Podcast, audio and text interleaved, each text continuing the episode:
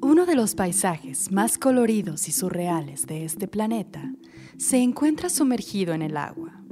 Un mundo cautivante que desafía todas las reglas de la geometría, la amplitud de los colores, las formas y pone a prueba la imaginación. En ocasiones llamados las selvas del mar, los arrecifes son ecosistemas extraordinarios, comunidades marinas con una gran importancia para el balance planetario y la existencia de miles de especies, incluida la nuestra. Esta es una expresión de vida en su máximo esplendor, pero también extremadamente vulnerable y se ha visto afectada por múltiples fenómenos, incluyendo la alza de temperatura en las aguas globales. Derivado de esto, gran parte de los arrecifes alrededor del mundo se encuentran en un estado crítico. Pero también existen casos de arrecifes saludables de los que queda mucho por aprender. Yo soy María González Delgado y esto es Vigilante.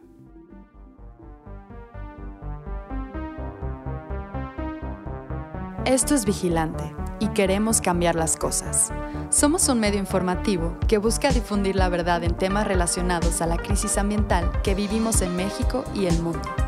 Queremos alcanzar la lucidez y crear conciencia en todos los niveles. Ya es hora de que nos hagamos responsables.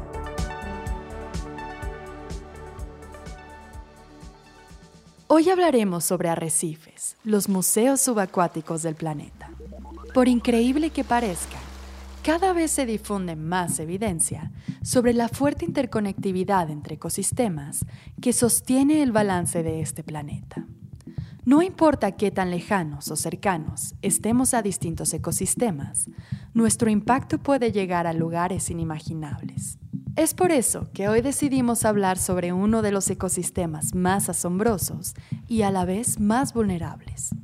El biólogo Christopher González es director del Parque Nacional Sistema Recifal Veracruzano y ha dedicado alrededor de 12 años de su vida a la conservación de áreas protegidas marinas.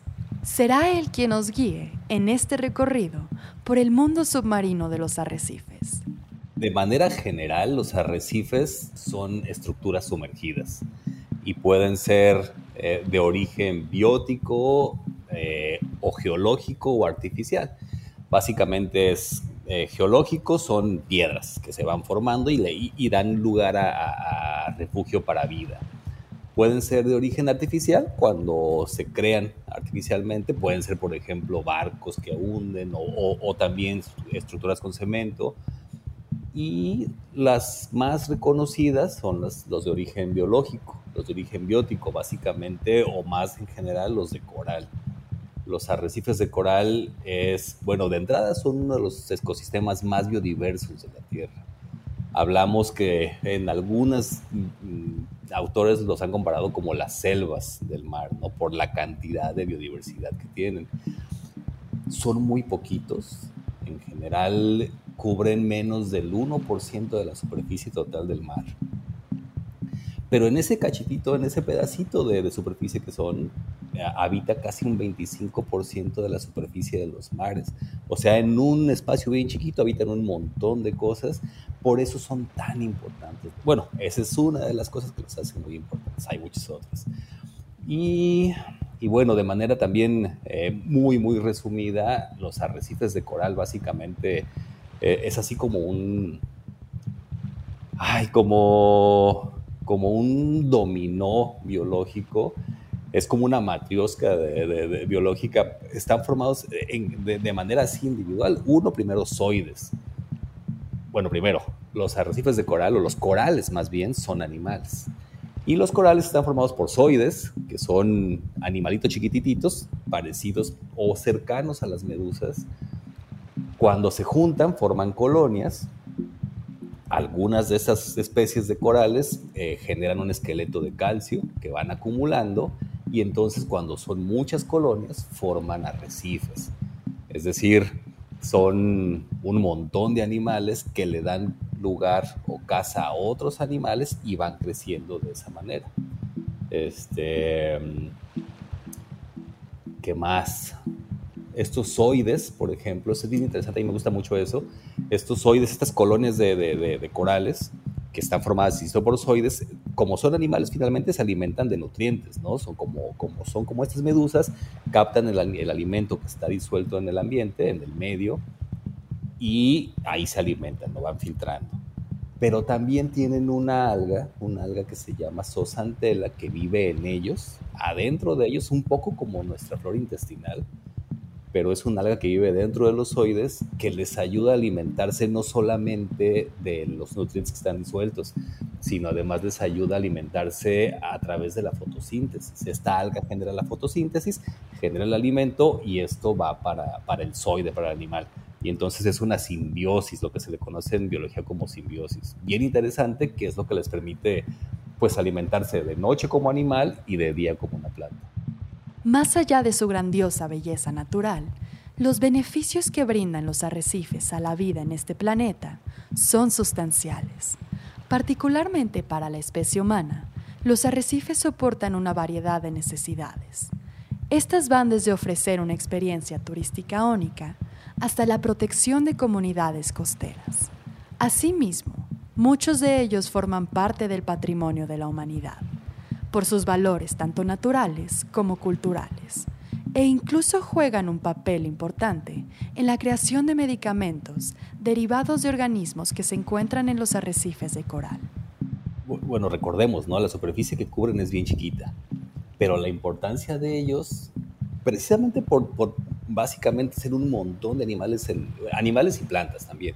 En un espacio reducido, pues de entrada son, son un hábitat para, para biodiversidad, ¿no? Es, un, es casa de un montón de, de, vida. Y que eso, pues, eh, si hablamos en términos biológicos, bueno, hablamos de un montón de procesos y un montón de cosas complicadas que, que pueden ocasionar eh, o que, que, dan lugar a, la conservación de la biodiversidad. Hablando en términos humanos, es decir, ¿para qué nos ayudan los arrecifes, lo que conocemos como servicios ecosistémicos? Uno importantísimo, por ejemplo, es la protección. La protección, eh, recordemos que los arrecifes, la gran mayoría de ellos, no todos, la gran mayoría de ellos, forman barreras prácticamente frente a las costas a veces, de, a diferentes distancias, y entonces estos son prácticamente como lo que se conocen en, en ingeniería como escolleras que ayudan a mitigar el impacto de las olas. Entonces, cuando hay un huracán, cuando, cuando hay un oleaje fuerte, los arrecifes nos protegen prácticamente, son protectores del océano. En, específicamente, por ejemplo, en Veracruz, eh, ay, también es bien interesante porque en Veracruz, gracias a los arrecifes, es gracias a esta protección que brindan los arrecifes es que tenemos una gran actividad portuaria. Si no, no tendríamos un oleaje más fuerte y no tendríamos la actividad portuaria que hay, y no de ahorita, ¿eh? desde hace 500 años. Este, entonces nos protegen. Otro, otros, otra importancia de los arrecifes es que son también eh, casas de peces comerciales que después comemos. Es decir, muchos de los peces que ahorita alguien está comiendo, que va a comer mañana o que comió, es muy probable que haya crecido y desarrollado en un arrecife. Y la otra función bien importante es la recreación. Uno, el que, el que ahorita quienes nos están escuchando pueden hacer buceo en, arrecifes, snorkel, simplemente las playas. Muchas playas están generadas a partir de pedacitos de arrecife molido. Entonces las playas, muchas playas, la, el buceo, el snorkel, para ir a recrearte ya es un servicio importante. Y también mucha gente depende de estas actividades. Entonces nos dan dinero, nos dan de comer y nos protegen. Prácticamente nos, nos, nos aumenta la calidad de vida. Ya hemos hablado sobre algunos de los atributos terrestres que hacen de México un país megadiverso, pero es momento de dar un salto a sus mares y océanos para reconocer que los tesoros con los que cuenta este país también se encuentran en sus aguas. Claro que sí. Bueno, México de entrada recordemos que que, somos un país costero prácticamente, ¿no? Tenemos un montón de costa por un lado, por arriba, por abajo, por todos lados tenemos costa y en toda nuestra costa, o casi toda nuestra costa, tenemos corales, corales, eh, arrecifes coralinos. En términos muy, muy generales, eh, México, los corales de México se dividen en tres, los del Pacífico, donde tenemos, por ejemplo, y ahí voy a hablar de, las áreas protegidas que hay en el Pacífico, que tienen corales, por ejemplo, Cabo Pulmo, por ejemplo, Huatulco, por ejemplo, Islas Marietas, todos estos son parques nacionales. Eh, no todos, no, no, son los únicos, pero sí son tres que tienen eh, estructuras interesantes de coral. Luego está el Golfo de México, que empezando desde Lobos Tuxpan, el, área de protección de área de protección de flora y fauna Lobos Tuxpan, sistema arrecifal Lobos Tuxpan, luego está el eh, Parque Nacional Sistema Arrecifal Veracruzano, eh, hay unos arrecifes en los Tuxtlas que aún no se decretan como área protegida, pero ahí va, está arrecife alacranes, es decir, hay un corredor en, el, eh, en todo esto que es el Golfo de México. Y luego están los que normalmente son más conocidos o más emblemáticos a veces para el buceo, que son los de la península de Yucatán, la costa oriental de la península de Yucatán, que tenemos a Contoy, tenemos a Cancún, Puerto Morelos, Xcalac, Cozumel, obviamente, el Parque Nacional Arrecifes de Cozumel, muy famoso por sus arrecifes, eh, Xcalac, Chinchorro. Bueno, eh, toda esta zona es parte del SAM, del Sistema Arrecifal Mesoamericano, y también es otro, otro sistema importante. Estos son en términos, o bueno, de manera muy general, la distribución de corales en México y suman en total casi 1.700, bueno, sí, alrededor de 1.780 kilómetros cuadrados, es lo que se ha calculado. Un poco para comparar o para hacernos la idea, es como el tamaño de la Ciudad de México. Una razón más por la cual podemos decir con certeza México es un país verdaderamente privilegiado, pero los arrecifes se encuentran amenazados en prácticamente todo el mundo, poniendo en peligro su supervivencia, lo cual ya ha provocado su degradación y la destrucción de muchos de estos lugares. Escuchemos cómo es el estado de conservación de los arrecifes mexicanos. Hay diferentes estados. Primero, e, en general, eso sí podemos hablar que en general son ecosistemas bien vulnerables.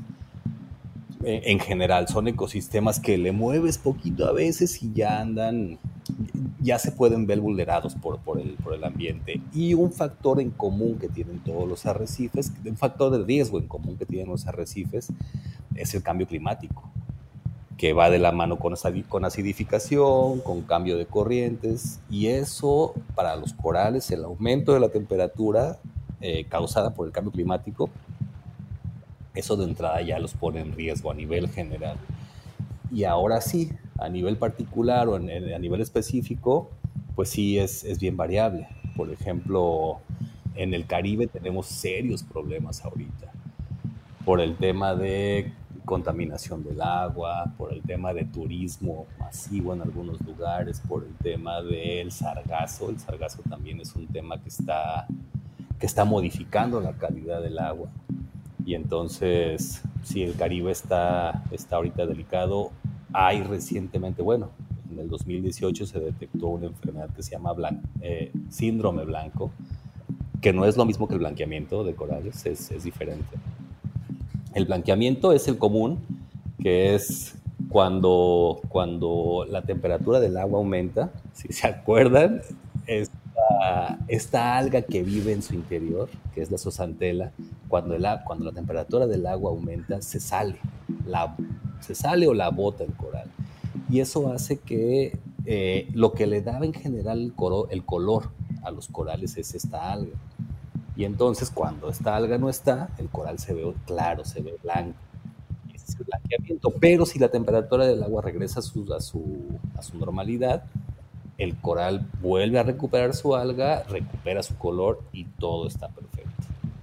Obviamente, si la temperatura del agua se mantiene caliente durante mucho tiempo, ahí sí el arrecife o el coral se muere y ya no se recupera.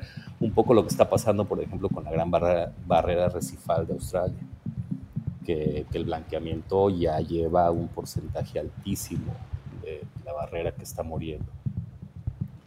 En el Caribe, lo que está pasando es el síndrome blanco. En, en inglés es Stony Coral Tissue eh, loss disease. Es una, es, eh, es, una enfermedad que hace que la, la, parte del coral, que es la viva, el tejido vivo, recordemos que la, parte de adentro de los corales, de estas colonias de corales eh, pétreos es carbonato de calcio y lo que está vivo nada más es lo de arriba. Y entonces la capa de arriba genera calcio, genera carbonato, se muere y le crece otra y entonces va creciendo como por capas. Lo que pasa con esta enfermedad del síndrome blanco es que esta capa, que es su capa viva, se empieza a desprender y se muere. Y el Caribe tiene un porcentaje altísimo de, de esta enfermedad y hay incluso especies que ya hay pocos individuos de especie en todo el Caribe mexicano que ya no se encuentran vivas. Un posible factor podría ser los, el sargazo. Más o menos el sargazo empezó en el 2015, esta cosa aparece en el 2018. Lo que podría ser es un poco como nos pasa a nosotros las, este virus del herpes, que, eh, del herpes zóster y las perrillas y los fuegos labiales, que en realidad son herpes, que casi siempre están ahí y solamente aparecen cuando nos estresamos, cuando nuestro síndrome, cuando nuestro, cuando nuestro ay, este inmunológico eh, empieza a fallar y aparecen estos. podría ser algo así, que, que lo que hizo el sargazo fue prácticamente generó condiciones pues delicadas, los estresó, estos se enferman y empiezan a pasarle, empieza a pasarles esto. De acuerdo con el reporte sobre el estado de los arrecifes de coral del mundo, publicado en el 2020 por la Red Mundial de Vigilancia de los Arrecifes Coralinos, estos ecosistemas se hallan bajo un estrés incesante por el calentamiento y la acidificación resultantes del cambio climático. Estas son algunas de las principales amenazas general son, son ecosistemas muy vulnerables de entrada a la temperatura, es decir, la principal es cambio climático a nivel, a nivel global. Todos los arrecifes en general están, están vulnerables debido a este aumento en la temperatura del agua. De hecho, hay una película muy buena, un documental que se llama Chasing Coral, En Busca del Coral. Muy deprimente, pero está muy bueno otro factor que los está afectando a nivel, eh, en escalas, estoy, estoy poniéndolo, en una escala también grande es la calidad del agua. a nivel general, la calidad del agua es algo que, que, que, cada vez nos afecta más, básicamente porque desafortunadamente hay plantas de tratamiento en zonas urbanas que no están funcionando del todo, hay salidas de ríos que vienen con un montón de nutrientes, le hace agroquímicos que están llegando al mar, o, descargas directas, descargas directas al mar que a veces a alguien se le hace fácil en su, en su hotel, en su restaurante, en su casa, meter la manguera del drenaje directo al agua y entonces eso afecta la calidad del agua. Eh, en el Caribe particularmente el tema del sargazo, que también afecta la calidad del agua. Y otra amenaza, por ejemplo, una es impactos directos, cuando hay choques, cuando hay bueno, encallamientos de barcos. Y otra en una escala también importante, pero no es, no es la mayor escala, es eh, impactos directos del turismo. Este, e, eso es importantísimo el, no es, el turismo no es lo malo, el turismo para nada es el enemigo. Las malas prácticas turísticas son las que, las que ahí tenemos que cuidar mucho. Y ya que tocamos el tema de turismo, le preguntamos a Christopher cuáles son algunas de las cuestiones que tenemos que tener en el radar para asegurar que nuestra visita a estos ecosistemas se lleve a cabo de la manera más responsable una importancia o una responsabilidad bien grande es del guía. El guía prácticamente es el que te dice cómo hacer las cosas abajo del agua. Por seguridad, que es algo primordial, que, que, estés segura de que cuando eh, te sumerjas vas a salir, vas a salir bien. Pero también la seguridad de lo que es la oficina del guía. O sea, el guía te está llevando a su oficina que, donde tiene sus muebles, por decirlo así, donde tiene sus activos que le permiten generar recursos y que además son recursos que, que, son de todos, son bienes públicos y que hay que cuidarlos por toda la importancia que, que significa. Entonces, la importancia del guía es llevarte bien y ahí es importante que los guías de entrada te digan antes de sumergirte, antes de hacer la inmersión, que te digan qué es lo que puedes y qué no puedes hacer. Este, el guía, bueno, te tiene que decir, por ejemplo, temas como tu flotabilidad. Si tú eres un buzo que apenas va a comenzar a bucear, no te puede llevar directo al arrecife. Te tiene que hacer prácticas de flotabilidad y los primeros cinco minutos de inmersión tienen que ser sí o sí en un arenal. De manera que en lo que agarras la onda, en lo que te acomodas con tu flotabilidad, eso sucede en un arenal y no donde le vas a estar pudiendo pegar a un arrecife. Este, tiene que llevarte a lugares donde, donde eh, sean adecuados a tus capacidades de buzo, buza. Eh, y es importante las corrientes, la profundidad. Y tú como buza o buzo, pues también importantísimo que cuando vayas, vayas estando consciente de que estás en unas catedrales de la naturaleza que tienen años formándose, que tardan años en formarse, que son bien delicados. Y tenemos que ir con ese respeto, tenemos que ir pensando que de verdad son animales que, que, que nos cuidan, además que nos dan de comer, y entonces bucear con ese respeto, es decir, obviamente no agarrarte de ellos, no patalear, no pegarles con tu tanque, no pegarles con tus aletas, a, eh, desgraciadamente, por ejemplo, está bien probado que a veces o muchas veces los principales eh, causantes de impacto son los que llevan cámaras. Gente que por ir cuidando la foto que salga bonita está flotando de arriba para abajo y ya le aleteó a un cerebro, ya le pegó a un cuerno de alce, o a veces se agarran, se agarran de los corales, llevan guantes, se agarran y están tomando la foto. Son animales, son animales que además son bien sensibles y todo esto pues obviamente los afecta. Entonces ahí están las dos responsabilidades, ¿no? De nuestros guías, de los guías, de los certificadores, de los capacitadores y de nosotros de de verdad ir con respeto a la recibe. Y con esto llegamos a una pregunta que estamos seguros que muchos de ustedes ya se han hecho antes. ¿Qué sucede con el uso de los protectores solares? Sí, bueno, igual que esos bloqueadores eco, bio, super ultra santos, este, pues igual que muchas cosas, ¿no? Que le ponen la etiqueta. Sí, eh, eh, eh, bueno, de entrada, sí los bloqueadores solares, la gran mayoría de ellos tienen un impacto en la reproducción de los arrecifes. Pueden bloquear receptores que, ayudan a la, reproducción y entonces evitan la reproducción de, corales. Entonces, de los corales. Por eso es importante fijarte qué bloqueador usas. Hay desde los que son de plano así el chamuco para los, para los corales, hay gamas un poco menos con menor impacto, con algunos componentes que no tienen tanto impacto.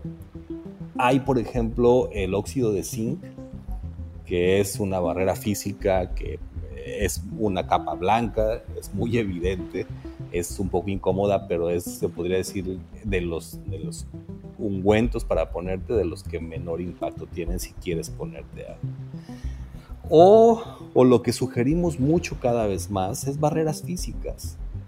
O sea, si vas a hacer buceo, que de por sí ya cuando hacemos buceo somos turistas de, de una buceo o snorkel también, somos turistas en general que vamos preocupados por el ambiente. Y lo vamos a hacer durante un periodo corto de tiempo.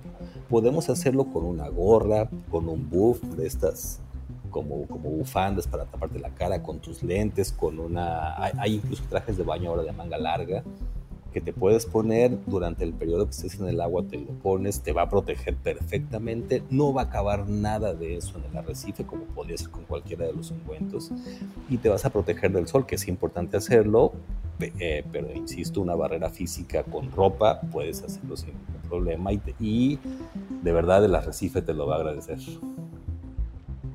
Como mencionó Christopher anteriormente, México cuenta con múltiples regiones en donde podemos encontrar arrecifes. Sin duda alguna, existen sitios que son abiertamente reconocidos por sus majestuosos sistemas arrecifales, como es el caso del estado de Quintana Roo. Pero existen otros sitios que albergan tesoros submarinos y no todas las personas lo saben. Tal es el caso de Veracruz. Pero no, la verdad es que tiene sus sorpresas. Veracruz, bueno, de entrada particular o, específicamente yo trabajo en el Parque Nacional Sistema Arrecifal Veracruzano. Es un parque nacional que tiene en total 65 mil hectáreas, bueno, 65.516.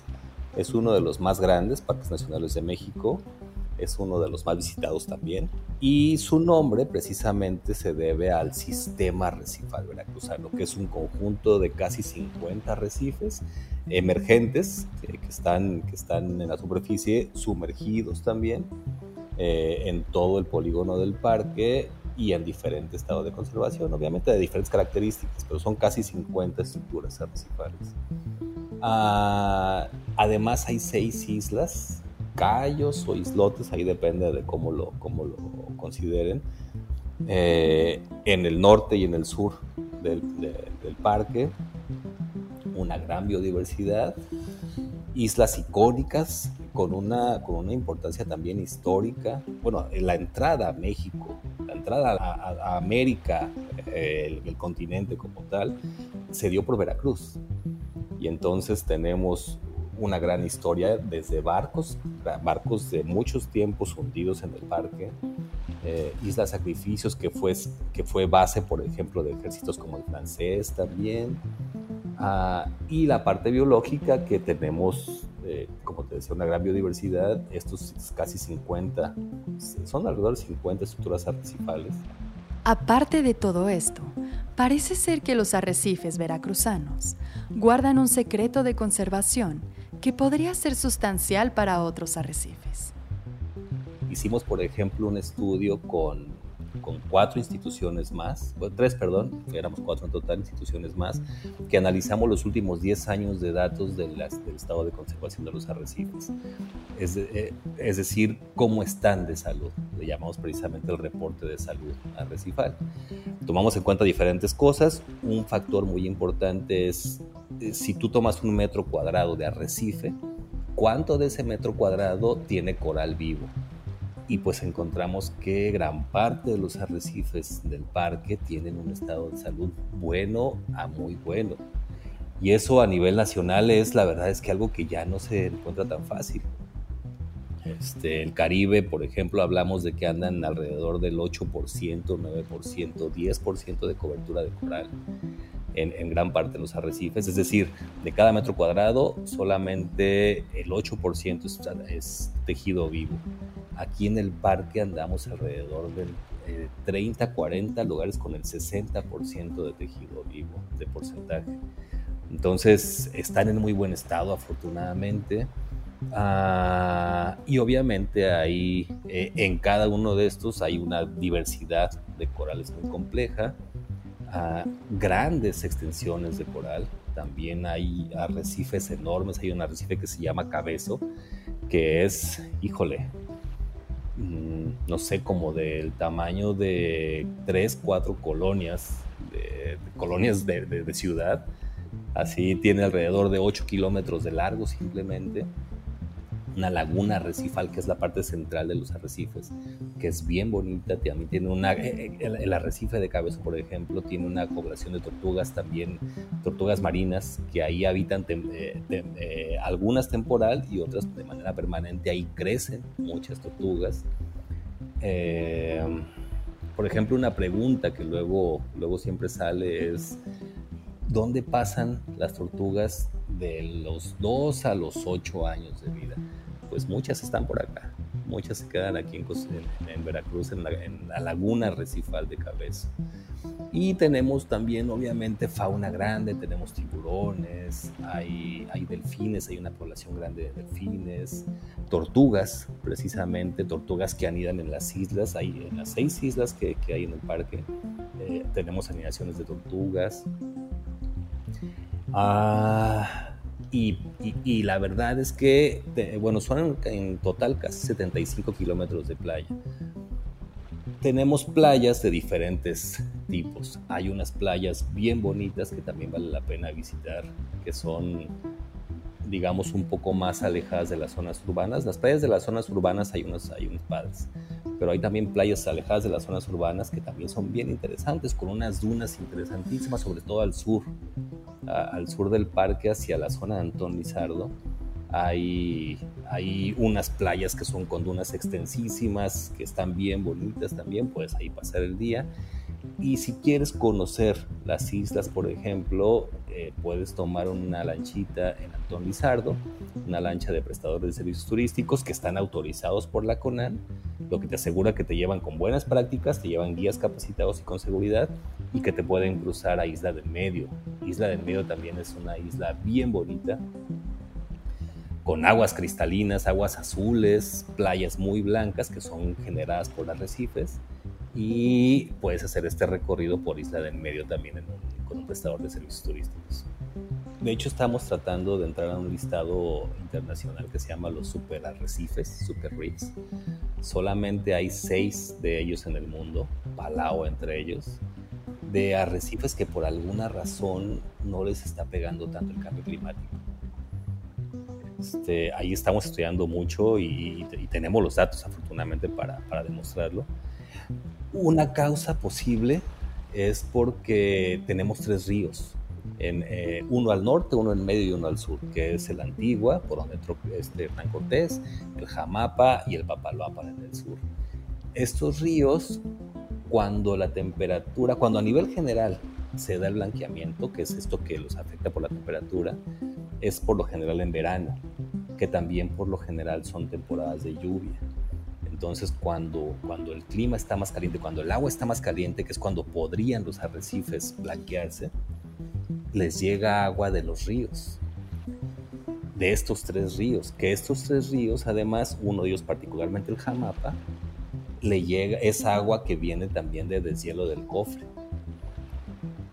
Y entonces podría estar ahí habiendo una influencia de que cuando más en riesgo están por la temperatura, les llega ayuda de sus compadres de los ríos y, los enfría. Podría ser algo. La otra es que también puede ser que eh, han pasado también tanto tiempo de, o bueno, más bien pasaron un tiempo muy fuerte de afectación, porque también los ríos les, llegan agua, les llevan agua fría, pero también les llegan nutrientes, como te comentaba al principio, ¿no? Les llevan agroquímicos, les llevan fertilizantes en general que los afectan, pero durante muchísimos años. También la otra es que no, eh, o sea, factores de impacto, no sé si te acuerdas tú, pero en Veracruz gran parte del centro de Veracruz está construido con corales. Prácticamente los edificios están hechos con corales del centro antiguo. Entonces, ah, puede ser que pasaron ya tantas afectaciones que fue como el filtro de los que se tenían que morir ya se murieron y los que aguantaron ahí están como super arrecifes. Pues podría ser eso, ahí estamos precisamente entrándole a ver cómo, cómo identificamos y cómo... Eh, eh, el saber eso podría ser la salvación para los del Caribe. ¿Y qué pasaría si desaparecieran los arrecifes que nos rodean? ¿Qué pasaría? Bueno, de entrada, recordemos, las, beneficios o la importancia de los arrecifes son eh, lugares de alta biodiversidad, nos protegen, nos dan de comer y nos permiten generar dinero a partir de la recreación. Ir nosotros a recrearnos y, generar dinero a partir de eso. Perderíamos prácticamente todo eso. O sea, en, esencia, eh, una, las pesquerías se verían muy afectadas porque no habría sitios donde los, las crías de los animales de los peces se estén reproduciendo y por lo tanto pues no habría esa producción de, peces para el consumo humano. La otra, la recreación, le podríamos ir diciendo adiós al buceo en arrecifes por lo menos sanos y, y con eso una actividad económica fuerte este, también sería, sería importante. Y la otra, que a largo plazo, pero puede ser un factor grave, el tema de la protección. Por ejemplo, aquí Veracruz, Cozumel, Puerto Morelos, si no tienen esta barrera recifal enfrente, ante la presencia de huracanes el oleaje va a llegar directo lo que significa que además está probado también que cada vez hay más huracanes de mayor frecuencia, con, de mayor intensidad. Sin esta barrera recifal enfrente, tenemos, tendríamos el oleaje directo en la costa, donde además vive gente. Por lo tanto, tendríamos impactos de huracanes mucho más severos, de costos más eh, económicos mucho mayores y con, ojalá que no, pero también pérdida de vidas mucho mayor que la que podría haber si estuviera esta barrera recifal natural sana. Que decía que finalmente cada especie, o en general el mundo, la biodiversidad es como un avión y que eh, le vamos quitando tornillos, tuercas, piezas y a lo mejor sigue volando, pero no sabemos en qué momento va a ser demasiado y el avión va a dejar de volar. Entonces, los arrecifes finalmente son parte de un mundo conectado porque además tenemos a la selva conectada con el bosque, el bosque conectado con las, con las dunas y, todo en general es una, tenemos una interdependencia a nivel global y entonces sí, eh, la pérdida de los ecosistemas arrecifales puede significar la afectación a un montón de cosas, otras, de entrada la modificación de la, de la biodiversidad que ahí vive obviamente, con lo que todo eso conlleva. La conservación de los arrecifes necesariamente tiene que ser una prioridad global y estar dentro de las acciones y responsabilidad de todos. Estas son algunas de las importantísimas tareas que se llevan a cabo en el Parque Nacional Sistema Arrecifal Veracruzano para asegurar la protección de esta región. Mira, la Comisión Nacional de Áreas Naturales Protegidas, la CONAN, está encargada de la administración de las áreas protegidas de México. Y ahorita van 186, creo, si no me equivoco. Está encargada de todas estas áreas protegidas. Básicamente lo que hacemos es administrar los usos que en ellas se hagan. Y obviamente el objetivo principal es la conservación de los ecosistemas que ahí habitan, sí o sí de la mano con las comunidades locales. Es importantísimo que, que el paradigma actual de conservación para nada puede ni debe estar aislado del beneficio a la y de la comunidad. Entonces lo que hacemos en la CONAN, a veces nos llaman manejadores de recursos naturales, en realidad somos más manejadores de, de actividades humanas. Los recursos naturales están ahí perfectos y se comportan bien bonitos solos pero las actividades humanas son las que, las que pueden ayudar o perjudicar al ambiente. Entonces trabajamos en, ese, en, esa, en esa línea o en con esas estrategias, ¿no? Es mucho eh, trabajar por, par, conservar por, para y con la comunidad. Y en el caso particular del parque, aquí en el Parque Nacional Sistema Recifal Veracruzano, eh, es un parque que es totalmente, casi totalmente eh, marino, perdón, tiene solamente una porción muy chiquitita terrestre, específicamente seis islotes que están en islas o islotes que están dentro del parque, es lo único que hay de, tierra, el resto todo es mar y de lo que nos encargamos, por ejemplo, es eh, uno, la administración del turismo, que el turismo que se haga se haga bien, que, la gente tenga buenas prácticas, que los prestadores de servicio hagan buenas prácticas, buenas guías, que la actividad, finalmente el, turismo beneficia mucho a la comunidad, pero ayuda o debe ser importante que se haga bien. Es decir, que, nos visiten y que, ayuden a que la comunidad tenga mejor calidad de vida pero que esto permita que nos visiten ahorita a alguien y en unos años nos visite sus hijos y en muchos años siga visitándonos sus nietos y que el ecosistema se siga permitiendo la visitación para que muchas generaciones lo vean. En términos de turismo eso. La otra, por ejemplo, es eh, hacemos actividades de restauración arrecifal también, cuando llega a haber encallamientos por barcos hacemos restauración de los sitios arrecifales, eh, eh, diferentes obras que ocasionan, o más bien que, que, buscamos hacer para que el arrecife no se dañe más y, recupere su, estado original. También hacemos supervisión y vigilancia, eh, mucho por ejemplo de la mano con Conapesca, con la Marina y con la Capitanía de Puerto para evitar actividades de pesca que pudieran afectar el ecosistema. La pesca dentro del parque está permitida, pero obviamente hay que cumplir las reglas. Entonces, por eso es que alrededor de dos o tres veces a la semana estamos saliendo con, la pesca. Cada semana y con la marina también. Y monitoreo de aves, obviamente también mucha educación ambiental, que eso es e, e, el reto muchas veces de los parques nacionales marinos, bueno, en general de las áreas protegidas marinas, es que no siempre es fácil o accesible para la comunidad. por eso muchas veces las, las comunidades locales ven a los arrecifes como algo pues, como raro, ¿no? Como aliens, comentabas tú. Eh, nuestro trabajo también bien importante es llevar a los arrecifes. Si no podemos llevar a la gente a los arrecifes, que a veces lo hacemos, llevamos los arrecifes a la gente y entonces a través de pláticas, a través de capacitaciones, a través de material, videos, lo que tengamos que hacer, pero que la gente conozca los arrecifes. La gente que no puede bajarse, lo llevamos los arrecifes a ellos. Por último, no podemos olvidar hablar sobre las distintas responsabilidades que existen respecto a la conservación de los arrecifes. Bueno, de entrada nuestra constitución tiene y está basada en derechos humanos. Y un derecho humano que ahora afortunadamente cada vez está más en boga es el derecho al medio ambiente sano, que, está muy bien, eh, importantísimo, pero yo lo pondría como un derecho, pero también como una responsabilidad. Tenemos la responsabilidad todos, así como todos tenemos el derecho a un medio ambiente sano, ese derecho también implica una responsabilidad a mantener un medio ambiente sano. Y, y, entonces, con esto que hablábamos también de la conectividad y la interdependencia de ecosistemas, la responsabilidad de mantener un medio ambiente sano de verdad nos toca a todos.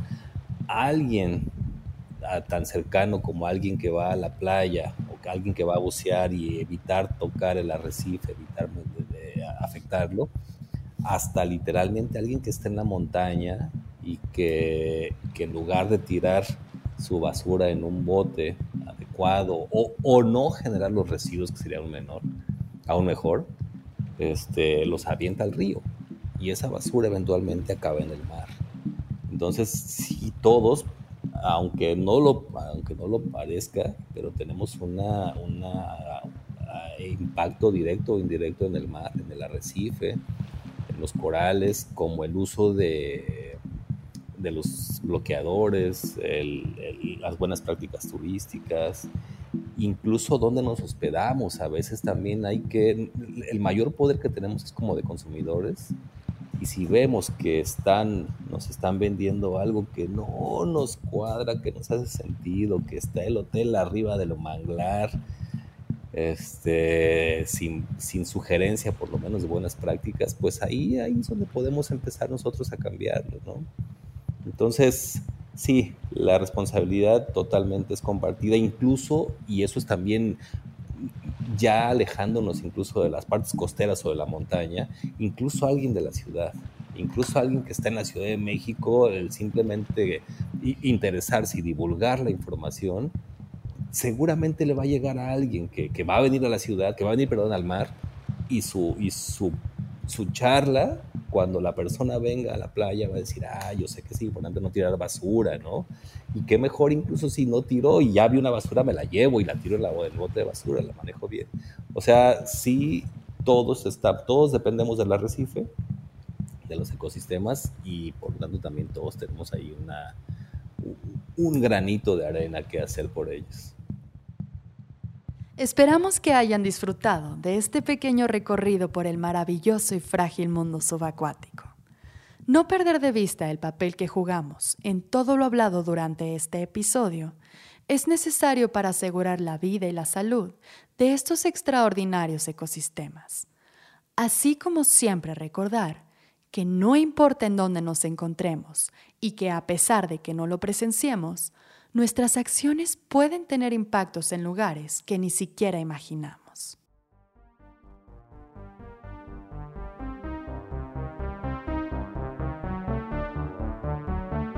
Agradecemos la participación de Christopher González para la realización de este episodio, así como el trabajo de edición de Mario Otero. Escucha nuestro podcast todos los miércoles en Spotify, Apple Podcast o tu plataforma favorita y encuéntranos en nuestras redes sociales como vigilante-bio.